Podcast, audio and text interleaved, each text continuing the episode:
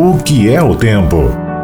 Tempo não são segundos, minutos, horas, dias, meses, anos, enfim, são apenas unidades.